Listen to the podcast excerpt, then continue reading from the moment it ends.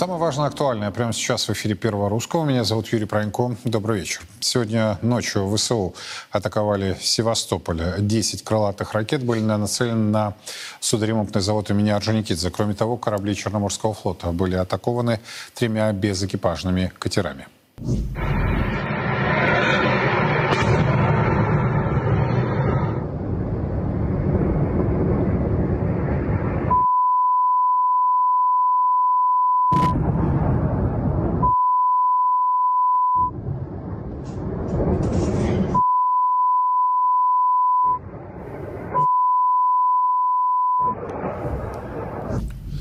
Отмечают источники, ВСУ удалось повредить подлодку Ростов-Дону, один из самых современных кораблей. Это одна из шести подлодок Черноморского флота. Кроме того, поврежден большой десантный корабль «Минск». Это уже третий такой корабль, который ВСУ удалось поразить. В свою очередь, вооруженные силы России продолжили уничтожение инфраструктурных объектов дунайских портов, через которые киевская власть пытается наладить логистику в поставке в страну и за ее пределы.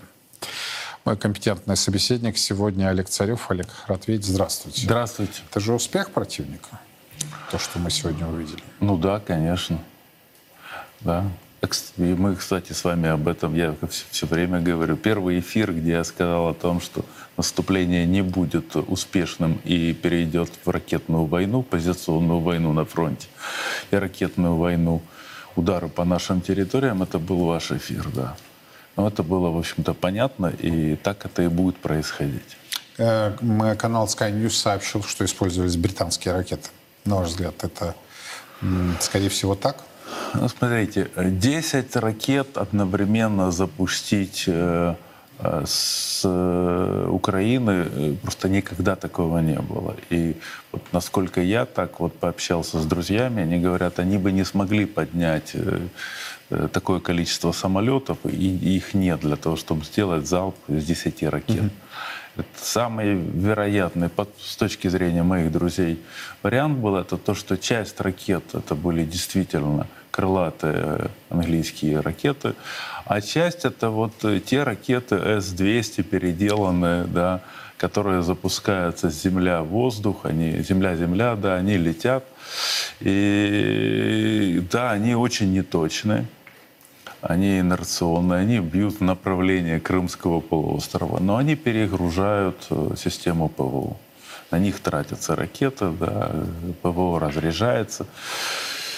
И вполне возможно, что как бы это возможно так, возможно не так, что как раз сбили те ракеты, которые С-200.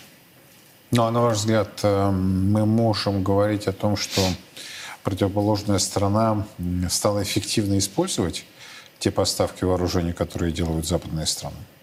Научились?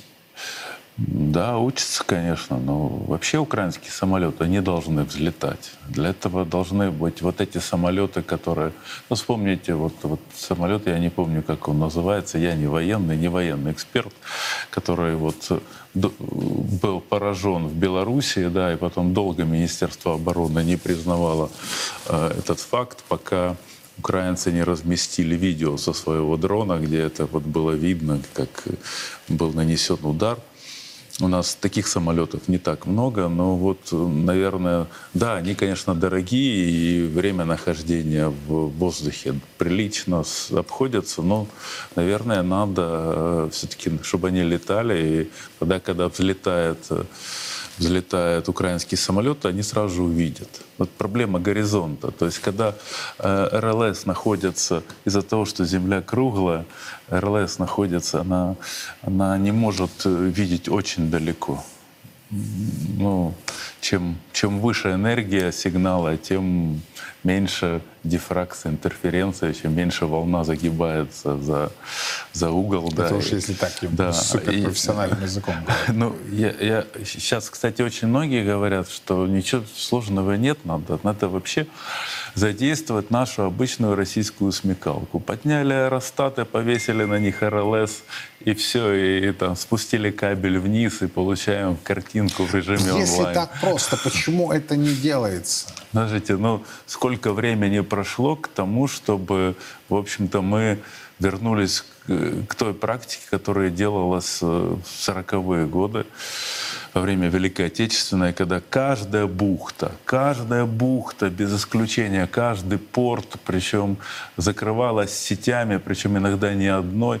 Эти Германия не выпускала подводных лодок без, э, э, без установленных на носу пилы. То есть они проходили, запутывались в этих сетях, все знали, что это проблема. Если Советский Союз мог все свои э, порты и бухты, которые подвергались ударам, очень быстро затянуть сетями. У нас один Крымский мост, мы этого не сделали.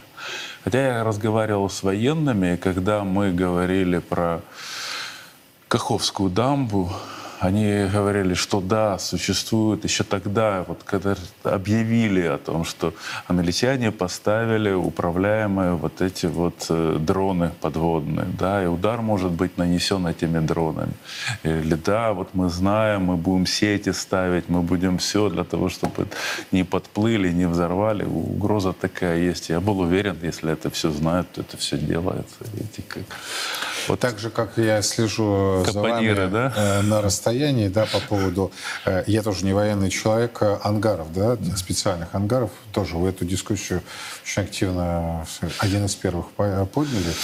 Я не знаю, дай бог, чтобы решались эти вопросы. Ну да, я всегда предпочитаю доверять профессионалам, да? тем более специальных служб, военных служб. Ну вот вы говорите, «Э, давайте сделаем это, давайте сделаем это. Вроде все очевидно, да? Ну да. И не очевидно тогда, почему это Громадное количество да, вариантов, как это можно сделать. Пишут мне читатели, говорят об этом военные.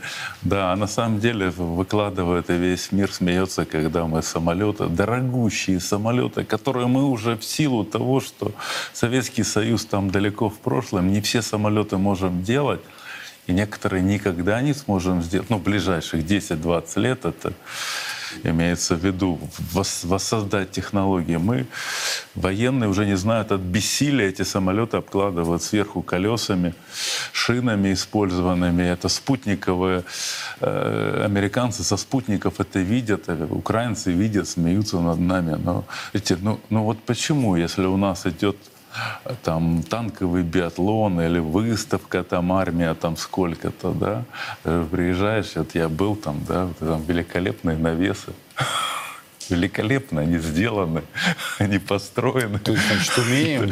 Значит, умеем. надо, значит, да. для выставки мы можем сделать, а боевые самолеты в, в зоне поражения накрыть крышей мы не можем.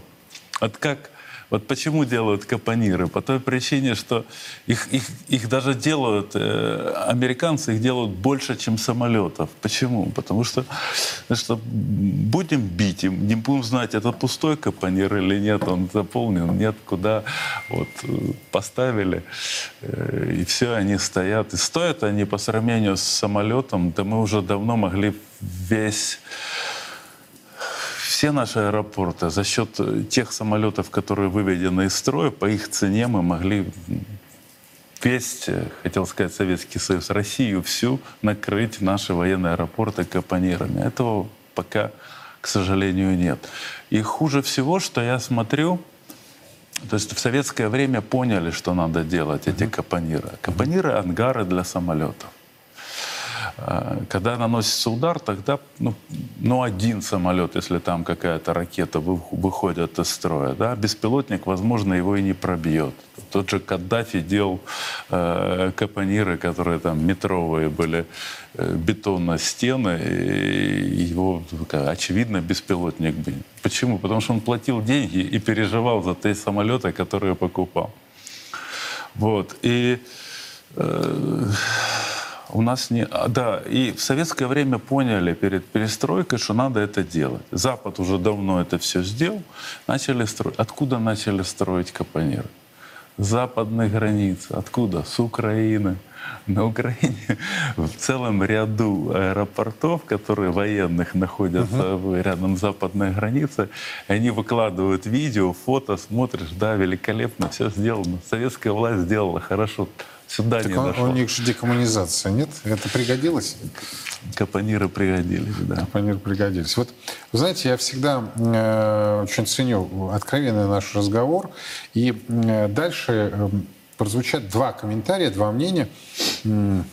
А дальше мы по- с Олегом попытаемся проанализировать и вот в реальности да, э, понять, какова ситуация и картина. Президент Путин накануне прокомментировал так называемый контрнаступ ВСУ. Украина проводит так называемое контрнаступление. Результатов нет, конечно. Ну, сейчас не будем говорить, провал, не провал, нет результатов. Потери есть большие. Сейчас с начала этого контрнаступления э, потери личного состава 71,5 тысячи человек. Вот. Причем они любой ценой, как они говорят, хотят добиться результата. Да. Иногда складывается впечатление, что это вообще не их люди, которые кидают в этом контрнаступлении. Как будто это вообще не их люди. Это, честно говоря, так. Мне просто командиры доказывают с поля, э, рассказывают с поля боя. Это удивительно. А вы с ними созваниваетесь? Ну, постоянно. Вот. Но, э, но потери большие. Там по танкам 543 танка уже потеряли, по бронемашинам разных классов уже почти 18 тысяч и, и так далее. Значит, э, поэтому, поэтому э, складывается впечатление, что они вот хотят, как их толкают, их западные кураторы, по максимуму отгрызть, извините за мавитон, то, что они смогут сделать, а потом, когда э, все ресурсы, и людские ресурсы, и э, по технике, по боеприпасам будут э, близки к нулевым значениям, добиться остановки боевых действий, сказать, ну вот мы давно говорим о том, что мы хотим переговоров. И начать эти переговоры с целью пополнить свои ресурсы и возоб- возобновить боеспособность э, значит, э, своих вооруженных сил. Иногда на Украине раздаются объективные голоса э, по поводу так называемого положительной динамики контрнаступления ВСУ. Мы несем большие потери. Никакой романтики в этом нет. То, что сейчас происходит на фронте, это то, что вы не прочитаете в новостях. Население очень расслаблено заявлениями о том, что сегодня, завтра будет победа. Ее не будет ни сегодня, ни завтра, ни через год. Олег, что в реальности? Ну, На ваш взгляд. Потери чудовищные. Больницы на юго-востоке страны, они действительно перегружены. Госпитали, коридоры пере- привозят э, мужчин, да, солдат, раненых. В Днепропетровске, я просто, я сам с Днепропетровска, я знаю, что там наша больница Мечникова, областная больница, ну, там просто каждую ночь туда везут и везут и везут, да, и, и дальше их э, э, там пе- первичный прием, там перемотали, зашили и дальше вглубь страны. Этот конвейер смерти работает, и какого-то чувства удовлетворения о том, что вот мы убиваем, эти- ну, мы убиваем русских, да, пускай там их э, они пускай они уверены, и многие из них думают, что они не русские, но знаете, ну, мы буквально вот совсем недавно это были одним народом. Мы, это родные, друзья. Вот посмотрите, генералов, военных. Да я знаю, сколько военных, которые у нас тут военное училище заканчивали, сейчас там воюют. Русские родились здесь русскими фамилиями. И так никакого удовлетворения от того, что работает эта кровавая мясорубка, нет. Что касается победы в войне, ну она, она, она, знаете, вот на Украине надо об этом говорить. Там никто об этом не Ну говорит. вот э, Алина Михайлова, Я, я ее не знаю, но, она вот откровенно сказала. а- но проблема в, э, Украины в том, что они рисуют им ложные сценарии победы. Они долгое время говорили о том, что мы там возьмем Крым, да? Потом они поняли, что Крым не возьмем, мы просто э, обрубим, взорвем мосты, э, сделаем блокаду, и Россия сдастся. Они долгое время говорили о том, что в России будет переворот. То есть вот на полном серьезе это Нет, не просто на полном. То есть, ну, да- да- даже при всем при том, что там идет тотальная пропаганда, людям промывают Москву, э, мозги, они понимают, что Россию всю целиком до Урала, за Урал, там, До Дальнего Востока. До Дальнего Востока ВСУ не возьмет, да? Поэтому они они рисуют, то есть, а победить, то есть а сценарий победы должен быть. И они рисуют, что вот, вот последний сценарий победы — блокировать Крым, и Россия сдаст. Ну, или там война затянется, и русские там олигархи сделают переворот против Владимира Путина. Или как недавно вот эту чушь нес Шустер о том, что Владимир Владимирович заболеет, и, и, и вот тогда они победят. Да. Вот, а, Разные модели. Разные причем модели. Но, одна ярче другой. Да, но смысл-то в том, что даже у них отравленной пропаганды мозги, они понимают, что с военной точки зрения Россию не взять. Знаете, ну вот, мы, ну вот, ну, ну представьте себе самый невероятный вариант. Дошли до Дакмака. Дошли что, Россия сдастся? Нет. Хорошо, еще более невероятный вариант. Дошли до Крыма, зашли в Крым, и захватили Крым. Россия сдастся? Нет. Белгородскую область возьмут, Курскую, дойдут до Москвы, станут под Москвой. Россия сдастся? Нет. Да Россия, наоборот, проснется, может быть, только тогда. Вот о чем надо доносить, э, о чем надо э, пытаться донести до украинского э, потребителя информации. О том, что нет сценария победы. Россию невозможно победить невозможно. Нет военного сценария победы над Россией. На Западе это понимают. Но в Украине продолжают людям дурить мозги. То есть, наоборот, если будут какие-то большие потери, чем ладно там, ну вот, ну есть какие-то вещи, когда там вот смогли сыграть. Ну Херсон, да, оставили, ну ничего, мы потом вернемся там и так далее.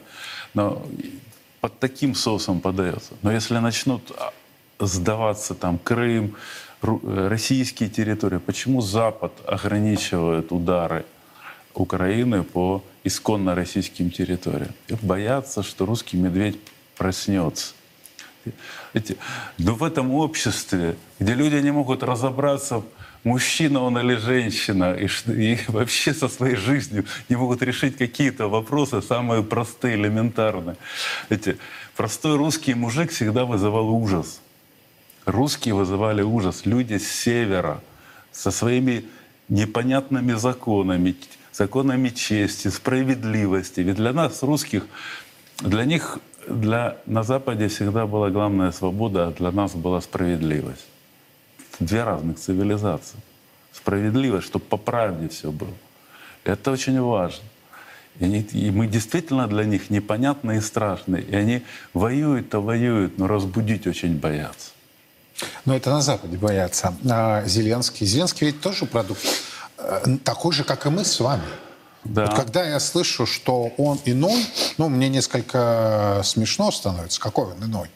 Э, он по возрасту чуть младше нас, э, э, из той же эпохи, из той же страны, родился в СССР, пусть и застал там, может быть, не такой большой период, да, советской эпохи. Вот, а он, его окружение. Вы сейчас поймете, куда я клоню, да, но вот в этой ситуации, когда победа неосязаема, когда даже если ты имеешь какие-то тактические успехи, ну, как, например, сегодняшняя атака на Севастополь, ведь для него это опасная ситуация. Он же это осознает? Смотрите, ну вот э, Петр Порошенко э, долго, вот, вот смотрите, было как, как шли какие-то международные встречи, погибали люди на Донбассе, обстрелы все остальное. То есть он, э, он фактически кровью платил и на крови зарабатывал. И сейчас Зеленский точно так же. То есть он для себя уже выбор сделал он страну вверх в войну. И, и теперь и, и попал еще в ловушку, теперь из этой войны выхода нет. Чем даже, война остановится, его сметут. Но сметут, больше чем уверен, у него есть паспорт Великобритании. У меня нет сомнений о том, что он мультимиллиардер, ну, и он обеспечил себя и своих детей, ну, поедет, спрячется, будет там говорить про свободу, про идеалы демократии и все остальное, и так далее, и так далее. А, а соотечественники его будут проклинать. Ну, знаете, как бы миллиарды с одной стороны и проклены соотечественников с другой стороны. Для себя он выбор сделал. Но у него сценарий дальше, э, он видит, что все идет к тому, что а, войну будут замораживать. Об этом и Владимир Владимирович говорил. Правильно говорил, и было бы странно, если бы президент говорил неправильно. То есть есть понимание о том, что Соединенные Штаты дали чрезвычайно мало оружия. Это действительно так. Зеленскому ради того, чтобы он обломал зубы об это наступлении. Для того, чтобы его привести к, к тому, что надо прекращать конфликт. Соединенные Штаты все, что хотели от этого конфликта, получили. Дальше надо переключаться. Две линии фронта и с Китаем, и с Россией, они не потянут. Им надо переходить, потому что на войну с Китаем – ну, войну не обязательно войну прямую, но э, экономические военные действия вести и так далее, переключать внимание, переключать союзников, финансовые потоки. А конфликт на Украине пока не прекращается. И, и Зеленский затягивает этот конфликт. Зеленский будет... Э, потому Блинкин приехал. Приехал Блинкин и говорит, что, как мне говорят на Украине, то есть, говорит, он приезжает второй раз. Первый раз он приехал, сказал, у вас есть время до осени наступления. Получится, значит, вы молодцы, на коне, будем вас дальше финансировать. Не получится, будете сворачивать эту войну. Он приехал, мы Работина сдали к его приезду. Не очень хорошо получилось. Но в любом случае будут замораживать. Работина не решает ситуацию. И обстрелы Севастополя тоже не влияют на ситуацию. Будут замораживать ситуацию. Если будут замораживать, для Зеленского катастрофа, его, значит, выборы, значит, борьба с коррупцией. Ну, все для него мало перспективно. Знаете, когда проходят на Украине выборы, будет... Сейчас нельзя критиковать Зеленского. Сейчас всех, кто критикует Зеленского, значит, работают на Российскую Федерацию. Нельзя критиковать военные действия. Сразу же уголовная статья. Во время избирательной кампании рейтинг Зеленского рассыпется просто моментально. Он это знает, он это понимает. Они провели сейчас опрос, а кто отвечает за коррупцию, были в шоке. Потому что 75% населения они сделали по разным возрастным группам, по разным регионам. В среднем пишут Зеленский. А все знают, что коррупция есть. И через коррупцию будут бить Зеленского. И вот сейчас э, на Украине, вот события последних нескольких дней, все рупоры Зеленского, все, кто на него ориентируется, все начали требовать о том, чтобы Зеленский объявил войну Российской Федерации. Войну? Войну. Что значит война? Война это значит никаких торговых операций, значит, все война. Э, значит, всех, кто поставляет оружие Зеленскому, это все его военные союзники. Значит, Соединенные Штаты, Великобритания, Польша, там страны Европейского Союза становятся военными союзниками, а значит военными противниками Российской Федерации. Это значит, что МВФ перестанет платить Э, не имеет права кредитовать. Но самое главное — это возможность для Зеленского перевернуть доску. То есть вырваться из того негативного сценария, который, в общем-то, знаете, его ведут, и он видит, что свернуть он уже никак не может. Только каким-то но вот событием, которое вот, вот или, или русские при, применят тактическое оружие ядерное, или еще что-нибудь. То, То есть нечто такое, нечто что... такое, которое путает угу. все карты, и вообще новый расклад сразу же получается. Угу. Вот, все, все, заново тасуем колоду. Вот. И, и что мы видим? Я вижу, как второй день подряд все соросовские СМИ буквально просто разрывают эту идею. Разрывают, потому что им не нужно объявление войны. Им надо, чтобы все было, они нарисовали свой сценарий, поэтому сценарий Украина уже сделала все, что нам можно. И... Но сейчас он приедет в Нью-Йорк на Генассамблею ООН. Там наверняка да. же у него будут вновь встречи. Подписано соглашение между BlackRock, корпорация, которая управляет 10 миллиардами, 10 триллионами долларов то есть корпорация, Серьезная которая, корпорация, да, да. которая будет, получит активы э, Украины э, и которая будет распоряжаться помощью, которая будет приходить на восстановление Украины. Это так красиво называется. Фактически они во время в то время, когда Украина будет вот полуразрушена, скупят все за копейки, сельхозземли, атомные станции, железную дорогу. И учредитель или э, учредитель и директор этой компании станет э, еще богаче. да. Вот, вот на этой войне проиграли все. Русские, наши солдаты, их солдаты, украинские, экономика, санкции против России, разрушенная экономика Украины. А есть ограниченное количество людей, которые стали богаче. Вот. И продолжают богатеть. И продолжают богатеть. Это Зеленский его окружение и, естественно, директор международной корпорации э, BlackRock. Скорее, на ваш взгляд, э, удастся, как вы говорите, эту шахматную доску перевернуть? Или скорее Америка, если решила заморозить, то она применит все, не просто силы, но и умения э, для этого? Или это 50 на 50? Я думаю, что конфликт будет идеальный сценарий для Соединенных Штатов подписания неких бумаг, да, и полностью э, решение вопроса. Даже с- без прямого э, Да. подписания.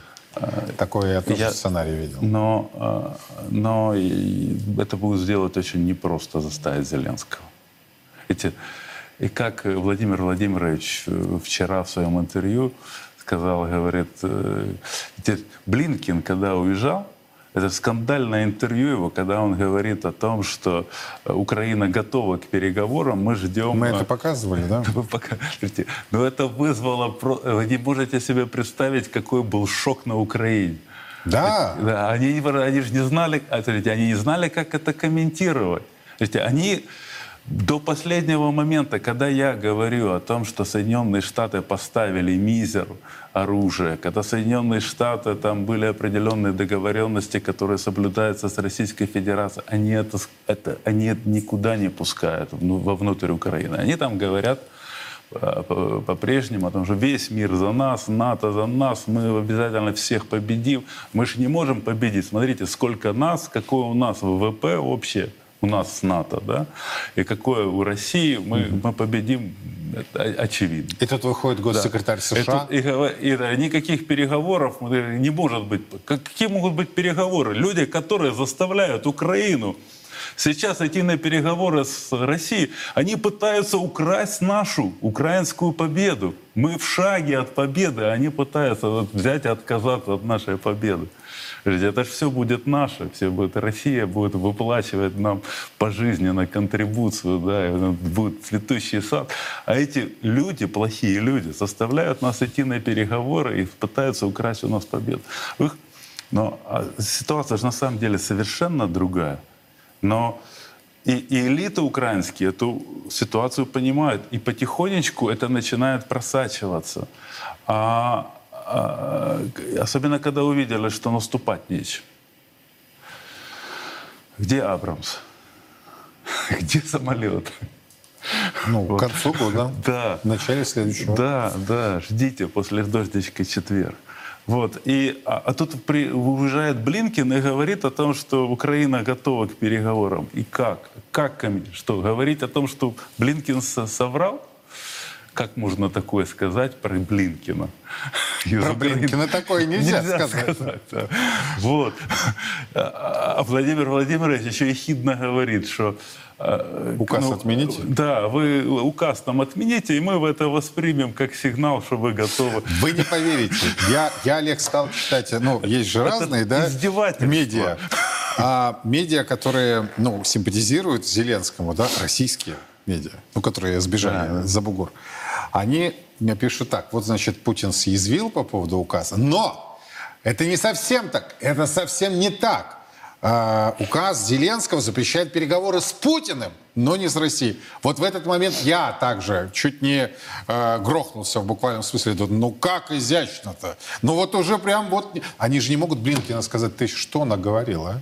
Госсекретарь США. Да. Вот давайте рассмотрим эту ситуацию еще с одной точки зрения, потому что она вызвала у меня недоумение и в определенной степени даже шок. Хотя, чему удивляться? Я неоднократно говорил, что идет процесс, э, процесс упрощения, за процессом упрощения идет процесс одебеления. Туда идти очень легко, обратно практически невозможно. Китай – МИД Китая, точнее, потребовал от Киева разъяснить высказывание некого Подоляка, который является советником администрации Зеленского о, цитата, «слабом интеллектуальном потенциале Китая и Индии». Вот этот персонаж в Киеве походе так оскорбил не только эти страны, но и сообщил, что Россия — это архаичное образование. В чем проблема Индии, Китая и так далее? Проблема этих стран в том, что они не анализируют последствия собственных шагов. Слабый интеллектуальный потенциал этих стран – к сожалению. Да, они вкладываются в науку. Да, Индия послала сегодня э, луноход, да, и э, уже ездит по поверхности Луны, но это не говорит о том, что эта страна точно понимает, что такое современный мир.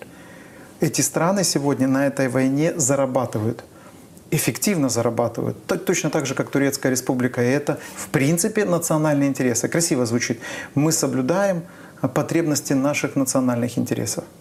Ну, получат они возможность купить дешевле сырье. Получат возможность построить газовый хаб. Ну, мы сейчас про Турцию говорим. Или не получат возможность. Индия получит возможность зарезервировать 38 миллиардов рупий, потому что Россия нефть продавала за рупии, которая не является конвертируемой валютой на глобальном рынке и, соответственно, Россия будет должником Индии. Китай получит возможность э, достроить силу Сибири, демпинговые цены на газ, и, в принципе, весь 90% трафик газа Российской Федерации будет направлен на китайский рынок. А кроме этого, Китай полностью будет контролировать дальневосточные регионы, гигантские объемы территории, леса и так далее. России не будет на Дальнем Востоке, ее уже нету. Владивосток, Хабаровский край и так далее. Ну, это все уже китайское. Э, китайская экспансия на Дальний Восток осуществляется с конца 90-х. Вопрос Если не в экспансии, был... вопрос в том, что Китай должен быть бы заинтересован в исчезновении России, потому что это архаичная страна, которая втягивает Китай в ненужные конфликты. Но, как видите, вот Царьград один из немногих каналов, э, который показывает и ту сторону, обезумевшую. Вы мне скажите, вообще это кто? Он отдает себе отчет, что он несет? И как на это будет Зеленский реагировать? Или он также мыслит? Ну, ну да, сказал глупость откровенно. Даже если Байден, знаете, если Соединенные Штаты – делают все для того, чтобы выстроить отношения с Китаем, провести хотя бы встречу, найти какие-то да Байден уже, э, по-моему, 100-500 да? заявлений да. сделал, как он хочет встретиться да, с Си Цзиньпинь. Да, да. И тот а, не, а тот все а не тот, встречается. А тот не встречается. А тут берут и... и... Но, но, но вот, Олег, вот это что? Вы все-таки лучше знаете украинскую ситуацию, нежели мы. Ну, смотрите, ну, Наташа Влащенко была вот, э, ну вот я смотрю, поменяла цвет волос, да, стала яркой блондинкой. Она говорит на русском, всю жизнь говорит на русском. Больше того, она на украинском она не очень хорошо говорит. Михаил Подоляк, э, Подоляк э, всегда, то есть всю жизнь работал в русскоязычных изданиях. Редактором, там, журналистом, да. Ну, конечно же, не, он не делал таких заявлений. Он там тексты правил, там, редакционную политику выстраивал. Вот, ну, два русских, русскоязычных человека сейчас вот занимают вот такую вот позицию, несут чушь. К сожалению, очень много людей мы вот таким вот образом вот, есть воюют с нами, с ребята, которые с юго-востока Украины, да, в основном русскоязычные, очень много русскоязычных. Как я э, кто-то из военкоров склеил два видео, когда да, наш крестится, да, солдат крестится перед смертью, их солдат крестится перед смертью. Ну, да. один народ воюет. Так и здесь, да. Но подождите, МИД да, Китая дураки, это, дураки, это, да. это, это, это серьезная структура, и они потребовали э, пояснений по прозвучавшим словам. Знаете, самое Но они, они просто куда лезут? Понимаете, в какую песочницу они лезут? Вот, вот так взять и сказать, но Индия, конечно, там э, по Луне уже ходит, да, но не совсем понимает современный мир. А, он, я, я честно вам скажу, я даже не поверил, когда мне первый раз сообщили о подобном заявлении. Потом мне уже прислали вот это видео. Знаете, но очень хорошо быть Китаем, можно быть легко обидчивым и очень долго потом как Не бы, встречаться, не да? встречаться да, и долго обижаться. Да. Знаете, политика, э, международная политика — это право сильного. Законы лишь такая канва, которая вот будем делать вид вот так, будем делать вид так, будем объяснять вот так, но поступают так, как могут себе позволить. Китай сильный, Китай может себе позволить. Но Китай может Зеленский как-то должен отреагировать. Что ему делать-то в этой ситуации? По поводу умственных способностей. У, Китая, у, у Зеленского сейчас вот будет просто тот период, когда все будет сыпаться. Когда оно будет сыпаться везде, и здесь, и там, и все, и он не будет успевать это все, все конфликты и все пожары тушить. Начало падения началось с саммита НАТО. Или вы помните, тогда он ну, повел себя совершенно не, не соответствующей ситуации, и, и на это сразу же Когда даже британцы его Да, осадили. да. Кто бы улиц. Да. Я помню, я, я помню западные медиа, которые открыто писали, что за плотно закрытыми дверями были крайне недовольны поведением Зеленского. Я имею в виду западную сторону. Но вы знаете, шизофрения сейчас наблюдается не только вот э, среди окружения э, господина Зеленского, но и в Европе. Я никогда не думал, что напишу э, такую фразу, что я презираю Германию. Я ее действительно презираю, потому что она убила моего прадеда. А, именно Германия виновна в том, что мой дед оказался в концлагере. Именно Германия виновата в том, что миллионы людей были убиты только потому, что они русские, евреи, белорусы и так далее. И вот э, сейчас э, в Европе, в которую я не собирался и не собираюсь ехать, несмотря на то, что там у меня живет сестра, а встречаемся мы с ней теперь на третьей нейтральной территории. Я и в те годы, когда все было открыто, не летал к ней, она прилетала из Вены сюда. Так вот, э, там, на мой взгляд, уже надо вызывать санитаров Кащенко и Ганушкина. И вот о чем идет речь. Еврокомиссия смягчила, смягчила разъяснение об изъятии личных вещей у российских туристов. А В новой версии говорится, что таможни стран ЕС должны обращать особое внимание на личные автомобили. Именно они могут ввозиться с целью обхода санкций. К товарам же, которые, цитата, не вызывают значительных подозрений в обходе санкций, такие как предметы личной гигиены или одежда на путешественниках, или в их багаже, явно предназначенные для личного использования, таможни должны, еще одна цитата, продолжать применять запрет пропорциональным и разумным образом. Конец цитаты. Вы вдумайтесь, одежда на путешествующих. Фон дер Ляйен, э, по-видимому, ну вот она дама, да, не хочу как-то вот в ее адрес скобрезно высказываться, тем более она тут сегодня митинговала там в Европарламенте, очередную чушь несла, но, Олег, это вот что? Я вот не врач, и вы не врач, да? Но, по-моему, это все-таки смахивает на какую-то болезнь. Слушайте, ну я начал писать о, о- о том, что э, в случае первой в Германии начали происходить прямого применения санкций около месяца тому назад. Что мы получили, знаете, э, должна была быть сразу жесткая реакция, да? Э, МИД наш никак не отреагировал. Если, если взять реакции на вот эти вот вещи со стороны МИДа, реакции не было.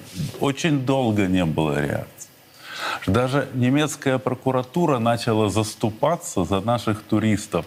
Если начала там подавать иски там, э, этот, э, в защиту, там, чтобы А вернуть... официально Москва молчала. А, не, ну, нет, мы два раза высказывали глубокое, как там, как мы всегда... Беспокойство? Беспокойство, да, по этому поводу, да. Вот, и э, наш МИД, поэтому, ну, но это не... Типа, в мире так не бывает. В мире либо ты отвечаешь э, сдачей, либо, либо чтобы А зачем они это делают? Вот на ваш взгляд. Ну, это же действительно в 21 веке. Они, они как говорили? Вот Россия развязала войну в 21 веке, да? А вы что развязали в 21 веке? Смотрите, что происходит. Вот, вот, этими, вот эти события показывают, что Европейский Союз вообще воюет не с Владимиром Путиным, не с его окружением, воюет со всеми русскими, как с народом. То есть, когда едет человек, и у него там вплоть до трусов должны все забрать, да, Руководствуясь целесообразностью. Вот эта формулировка. Не, ну вот это вот я сегодня целый день был по встречам, я вот этого нового разъяснения не видел, но я, я как, как только были первые случаи, я начал писать об этом, трубить, что надо что-то делать. Ну, ничего ж не делали. Потом, потом э, к, видите, сначала э, немецкие таможенники действовали на основе санкционного режима. А теперь к этому санкционному режиму, то есть как они его понимали. И прокуратура немецкая выходила в, в случаях, когда у наших туристов забирали машины. И говорила, вы неправильно и понимаете. Вы неправильно. И начинались Да. там судебные, и даже кому-то начали возвращать. Но мы никак в этот процесс не вмешивались, и кончилось тем, что евро- Комиссия. европейская бюрократия выдала циркуляр, где уже четко все описал. Видите, но, но это европейская бюрократия. Они, они будут теперь соблюдать и все четко делать. Значит, машины будут все забирать. Причем это не удар, знаете, против э, наших супер-вип персон, у которых дети, жены там ездят. Знаете, они ездили, будут ездить. И паспорта у них и есть, все, и да. там их будут встречать машина уже с европейскими номерами, и паспорта у них есть, и все у них есть. Это удар, ну, по среднему классу. Олег, Кто вы не поверите, пытался? знаете, кто первый удар? Э, Журналисты же уже раскопали, кого тормознули. А, мужик, гражданин и России, и Литвы. То есть он ехал в Литву домой. Все, его развернули, сказали. Так если он в Россию. гражданин Литвы, то каким образом у него? А это- машина зарегистрирована российские номера. А. Все. Российские основания на то, что либо конфискация, либо ты обратно возвращаешься в Россию. Сейчас просто все журналисты хором, не хочу сказать, ржут, да, но, но примерно такой хохот и стоит. Но это не хохот, знаете, когда унижают наших людей, это не хохот. И долж- должны быть, э, те, ну, должны быть какие-то ответные меры. Очень долго мы никак не отвечаем. Ввели санкции, начиная с крымских. Ну, мы что, мы, ну, не было, ответ не был. А, а ведь Владимир Владимирович неоднократно говорил о том, что надо, должны быть симметричные меры. Ввели санкции, мы ввели санкции. Конфисковали наши активы, мы конфисковали их активы. Забрали золото... э, говорите, а что мы делаем? А мы погашаем, отдаем кредиты как не в себе. У нас наши корпорации государственные ускоренно отдают кредиты, которые брали в зарубежных банках. Да. Наш государственный долг, наш Центробанк делает все для того, чтобы максимально быстро... И я встречаю журналистов и политиков, которые пишут, вот вы молодцы, как мы вернули им деньги, а мы смогли, а они думали, мы не см- а мы смогли. А мы им они отдали, не да, хотели да. сволочи принимать, а мы им все равно заставили забрать свои Да. деньги. Это, это ужас какой-то. Более того, э, вот э, очень часто, я думаю, на, просто хочу напомнить зрителям, э, говорилось, что мы рассчитываемся в рублях, да, и это преподносилось как достоинство, что, дескать, вот они нам перекрыли доллары и евро, а мы в рублях. Так вот я вам сообщаю, созданы целые схемы и прокладки через Армению и другие государства, когда туда действительно уходят рубли. Да. Но там они превращаются в баксы. И доходят мир. они И доходят до того адресата, который необходим. Именно в вот и все. валюте, да. То есть э, э, я, Олег, э, с вами Иногда очень хочется выпасть из зоны русского литературного языка. А, Не, ну я себя но- но- объяснял но это это, ба- так. это балаган. Я, я себе объяснял это так. Либо коррупция. Ну вот я так могу сказать. Либо коррупция. Либо те, кто вот так по ушам ездил. А вспомните, сколько было разговоров о том, что э, мы теперь будем только в рублях продавать все. Да? Углеводороды, там наши экспортные товары. Чем это дело закончилось? Тем, что нам стали рассказывать о том, что 32 миллиарда рупий, да, и вот, кстати, вот этот персонаж Зеленского в Киеве тоже это э, наслушался, начитался, но э, зависли в индийских банках. Это, э, как говорят в таких случаях, внимание, господа, посол Индии в России на Восточном экономическом форуме в Владивостоке сказал, стоп, господа, 18 месяцев никаких расчетов в рупиях за ваши углеводороды не было. Мы рассчитывались в твердой валюте. И тогда возникает вопрос по а, Владимиру Семеновичу Высоцкому. Где деньги, Зин? Вот, по-моему, вот так не выигрывают борьбу, если такая наблюдается картина. Только с позиции силы можно разговаривать. Я, когда приехал из-под Киева, знаете, я услышал по украинскому радио, у нас другое радио там не принимало, о том, что там они говорили 420 миллиардов долларов. Ну, так говорило Россия- украинское телевидение. Сейчас говорят чуть больше 300 миллиардов. Вот э, около 200 э, наших золотовалютных запасов в Европе, а остальное там по всему миру ка- арестовано. Я приехал в Евразес э, к Сергею Глазеву, моему хорошему знакомому. Он мне дает, я смотрю, э, дает раскладку. У нас, в принципе, сопоставимые активы были в тот момент времени в России, которые мы должны и могли, и, понятно, должны были арестовать. Но с того времени мы таким стремительными темпами отдаем долги, мы разрешаем, мы почему-то есть указ президента о том, что мы должны э, всю валютную выручку, вот кто-то выходит с нашего российского бизнеса на- счетах типа С собирать, да? Но мы же, как правило, все крупные сделки, и вы об этом все время, Юрий, говорите, все время делают исключения. Да? Да по каждому, решение. по каждому исключению должна быть следственная группа. Да, да, да, да. Естественно. Это это же недоплаченные пенсии, это недостроенные дороги, это не построенные школы, больницы. Да это оплеуха собственной стране это- вообще-то. Вот, это, так были, это были деньги, которые собраны по непонятной причине в таком количестве и размещены на иностранных, э, э, в иностранных э, юрисдикциях. И Сергей Глазев, я ведь знаю, я ведь слышал, я читал его письма, я читал его статьи, я читал его обращения на руководство. Писала, потому что это, это катастрофа. Мы потеряем эти деньги, и мы их потеряли. А когда мы их потеряли и могли арестовать соразмерную сумму, мы начали как не в себе выплачивать э, долги, погашать долги. И сейчас мы уже не соберем ту сумму. Знаете, мы, знаете, у нас была вначале сильная позиция. Они нас арестовали, и мы бы арестовали. Они нам что-то делают, и мы что-то делаем. Тогда, тогда, да, конечно, с уважением. А сейчас да. А ну, потому что, нет, пожалуйста. подождите, а претензии же не к той стороне, а к нам самим. То есть, когда выходил Shell, все сказали, ну да, ну 3 миллиарда долларов, тут сейчас они будут выходить, качать и рынок, да? Потом вроде уже никто формально не выходит. Но рынок все больше и больше качается, да? Теперь выясняется, что Индия вообще расплачивалась валютой. Тогда возникает вопрос, где эта вся валюта и почему возникла эта вообще история с индийскими рупиями? И кто в этом заинтересован? Слушайте, на самом деле все все знают в узких кругах, за плотно закрытыми дверями. Опять-таки, ни для кого не секрет, что решение о полной либерализации валютного контроля тоже было принято.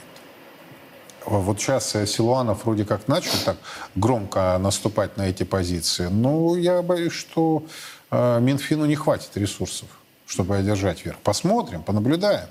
Но понимаете, когда вот нам говорят, ну, ну, ну, подождите, да это вообще никакая не валюта. Я вам докладываю, сегодня рубль осла по, по отношению к доллару на 2 с лишним рубля. Вообще-то это девальвация, самая настоящая. Никто никого не вызывает, никакой вообще. Вообще это даже в новостях уже не обсуждается. Это уже не тема. То есть превратить в хлам собственную валюту – это не тема. Молодцы. Завершая. У нас вот буквально одна минута. Я понимаю, что дело неблагодарное прогноз. Но тем не менее, вот до конца года, на ваш взгляд, как будет развиваться ситуация? Я сейчас не про рубль. Я, Я, про я, понимаю, про Да. военную ситуацию. Я думаю, что Зеленского будут дожимать. Его будут дожимать с точки зрения коррупции. Мы видим, что они заставили открыть декларации для украинских депутатов и чиновников. Ведь они проголосовали закон, где откроют их через год. Их, заста... их э, закон застав... Блинкин заставил Зеленского ветировать этот закон. Кстати, по непонятным причинам российские чиновники и депутаты тоже сделали себе такую же вещь. Причем та же самая аргументация. Да, Потому что да, враг да. узнает, сколько у меня дач, И квартиры, машин. в да. Киеве я таких же И вот ты когда берешь два видео, да, причем те и другие говорят на русском, да, ты, думаешь где-то... Один народ, одна элита. одна элита, В буквальном смысле, да. То есть э, они заставят а, их чиновников открыть... э, Почему? Для чего? Для того, чтобы через коррупцию... Это, это лучший механизм капиталистической стране через коррупцию воровитой экономики, воровской экономики. Контролируя потоки коррупционные, можно контролировать все. Они будут дожимать, э, дожимать э, Зеленского с тем, чтобы процесс был заморожен, военные действия. Зеленский будет делать все для того, чтобы этот процесс не формализовать, для того, чтобы не подписать соглашение, для того, чтобы линию фронта навсегда не узаконить, не прекратить границы. Потому что как только он прекратит, э, остановит военные действия, все катастрофа. Если он будет создавать даже виртуальную войну, там время от времени там какие-то теракты, какие-то ракеты будут лететь, то все там, э, ну, ну, каким-то образом будет еще консолидировать общество. Ему это сильно не поможет, потому что американцы будут продавливать выборы. Когда значит, наступят выборы, его рейтинг просто разлетится. Вот. Если мы пойдем на заморозку, то заморозка, если мы пойдем, потому что решение принимать России, Владимир Владимировичу, нашим военным, э, к чему это приведет в долгосрочном эффекте? На, на краткосрочном мы, возможно, какие-то снимут санкции. Но в любом случае война все равно гражданская. Гражданские войны заканчиваются только, только одним способом, когда одна сторона выигрывает. Вот сейчас заморозят, э, через время обязательно будет война. Когда это будет? Мы видим, что Корея, э, Южная и Северная готовы все вцепиться друг в друга, как будто бы не было десятков лет. Такая же ситуация с Китаем. Не бывает. Гражданские конфликты искусственно остановлены и не прекращают. То есть когда-нибудь значит, нашим детям придется с этой ситуацией разбираться. Может быть, что-то произойдет, прилетят марсиане, и мы все вместе консолидируемся, будем против них воевать. Тема, которая Такое- активно такое- обсуждается в мексиканском парламенте. По крайней Такие мере, варианты тоже возможны. Олег, спасибо большое. Вот на этой почти оптимистичной ноте, да, и будем воевать э, против внеземных э, существ. Завершим сегодняшний очень серьезный разговор. Думайте, размышляйте, высказывайте свои мнения, соображения. Это очень ценно. Ну а Царьград продолжает внимательно следить за развитием событий. Подробности в наших эфирах и на официальном сайте. Меня зовут Юрий Пронько. Хорошего вам семейного вечера и до завтра. Во все времена и во всех войнах русские люди молились о победах наших бойцов их небесному покровителю, Георгию Победоносцу. В ста городах 89 регионов России пройдет всероссийский молебен святому великомученику Георгию Победоносцу. Каждый сможет поклониться его мощам и попросить святого о помощи.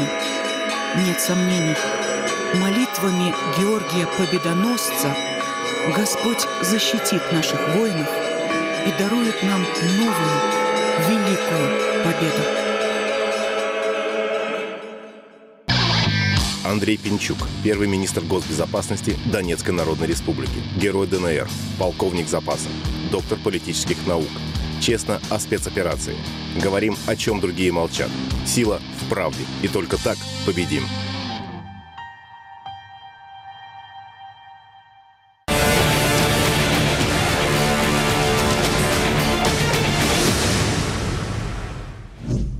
На Купянском направлении ударами авиации и огнем артиллерии была поражена живая сила и техника ВСУ в районах населенных пунктов Альшана и Котлеровка Харьковской области.